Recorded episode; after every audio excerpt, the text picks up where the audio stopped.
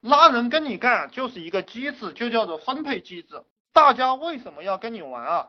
大家跟你玩的唯一的一个目的，就是为了名和利来的。这个世界上所有的人都是为了名和利，你们记住就行了。你们会用名和利这两把武器、两个枷锁去套人，你们这一辈子就发财。所以说，真正聪明的人研究的东西是非常简单的，而且目标非常清晰的。你们就研究好怎么样把利益分给别人，名利分给别人，把别人套住就行了。至于说怎么样做这个东西，让他们去研究，让跟着你混的人去研究就行了。你们想快速的混起来，不是去研究微信怎么用，不是去研究这个怎么发帖，其实这个东西都不用去研究。你唯一要研究的就是怎么样让几个人来给你干活，你怎么样把他们脑袋洗好，让他们干事，就研究这一招，其他的不要研究了。这些招式以后我会好好的给大家讨论，反正慢慢慢都会讲。给大家，我的这个策略是什么策略呢？你要跟我混，OK？你拿多少钱过来？比如说我要注册一个公司，要新开一个项目，要新注册一个公司，你愿意跟我合作的，认识我的，你把你的钱拿出来，拿出来过后，这个钱啊，你拿五万块钱，这个钱就是我的了。我这一年干下来赚了，我就分你一个红；不赚了，你这个钱就没了。我就跟你说断，你不要找我麻烦，我就是这样搞的。当然，这个我搞了这一步是有基础的，但是其实思维是一样的，就是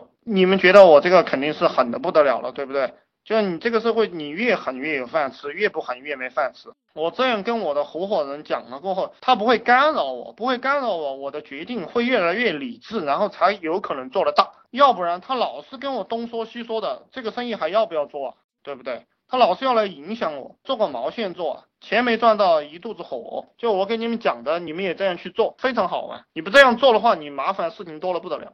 你以你自己为中心。你什么事情都做了好了，你也知道回家怎么要钱了，对不对？你之所以不敢问你爸妈要钱，就是因为你不以你自己为中心，你总是考虑到啊，这个爸妈呃不容易啊，挣点钱很辛苦啊，这个我这么大了不应该要钱了。这种想法就是穷人的想法，他老是在压缩自己的利益，然后自己就活得越来越苦逼。而聪明人老是在扩大自己的利益，他就会活得越来越好。在七八年前。七八年前，我在一个比较大的公司里面的时候，我的那个领导他是一个将军的儿子，他讲了一句话，讲了一句什么话呢？他说，所有的权利和利益都是争过来的，人必须要有争的意识，你不争的话，什么都没有，没有人会主动把权利和意识和利益送到你手上的，每个人都在争权夺利，你不争。那你最后什么都没有了，就是这样一一套理念。呃，每一个生物，每一棵树，每一棵植物，他们都知道去延长他们的这个根须，然后不断的去吸取营养。那这个人呢，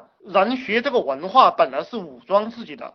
人为什么要学习文化和知识？他是为了武装自己的。但是有一批人没有武装自己，有一批人就这个文化，它是一把剑和一个锁套。有一批人被别人套住了，然后有一批人呢拿着这个套去套别人，就是这样一个区别。你们看看，你们现在是在被别人套还是在套别人？你们想一想，要不要调整一下？什么叫套别人？就是别人挣的钱，你手上越来越多了，就是你能从别人那里分到一部分利益，就是你在套别人。我们只看结果哈。如果你的利益越来越小，那么你就不要干了。